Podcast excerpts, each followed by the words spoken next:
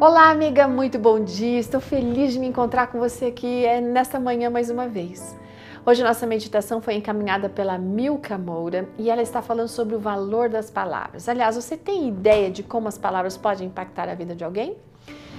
A nossa amiga aqui vem nos lembrando do poder que essas palavras proferidas têm é, no sentido de impactar a vida dos que estão ao nosso redor, né? Possam ser eles próximos ou então distantes de nós. As palavras que a gente profere têm um poder muito incrível, sabe? Para levar afirmação para o outro ou então destruição. Quando a gente é criança, a gente escuta muitas palavras positivas, mas infelizmente, talvez para quem sabe a maioria, né, acabou ouvindo palavras que foram depreciativas.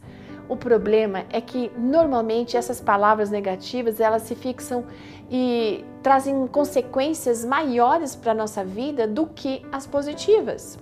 Se as palavras que nós ouvimos foram de aprovação, elas se tornaram para nós um reforço positivo. Se as palavras foram de reprovação, elas vão agir como um reforço negativo na vida. Isso pode durar muitos anos, a não ser que a gente consiga dar um novo sentido àquilo que a gente né, acabou ouvindo e acabou vivendo também. As palavras são tão poderosas que elas acabam norteando as nossas ações e determinando o nosso futuro. Enfim, tem um texto lá em Tiago, capítulo 3, verso 9, que diz que com as nossas palavras a gente também pode hum, levar bênção, né? Dar graças ao Senhor, bendizer a Deus e também amaldiçoar os homens que foram feitos à imagem de Deus. Olha que coisa incrível isso, gente.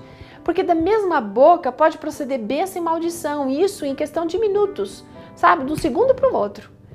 A Milka, aqui que trabalha com crianças na educação infantil, ela vê muitas vezes como as crianças, ela recebe, no caso alunos, fragilizados emocionalmente por consequência das palavras que foram proferidas por seus pais ou pessoas próximas a eles.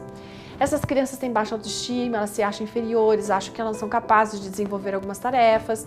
E a postura que elas assumem diante das palavras que elas ouviram acaba assim afetando diretamente o processo da aprendizagem. Gente, se isso aconteceu com você, isso deve ainda estar afetando sua vida hoje como adulto.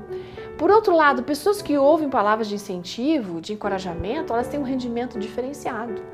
Sabe, até nas situações mais simples, a gente precisa ser cuidadosa com as palavras que nós vamos proferir para as pessoas. Que antes de você falar, você decida se aquilo que você vai dizer vai abençoar ou vai amaldiçoar o outro.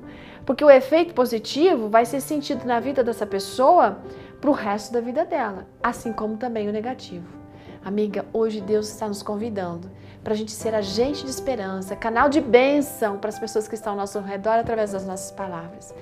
Que as suas palavras e que as minhas sejam, como diz Provérbios 25, 11, como maçãs de ouro em salva de prata. Sabe o que significa?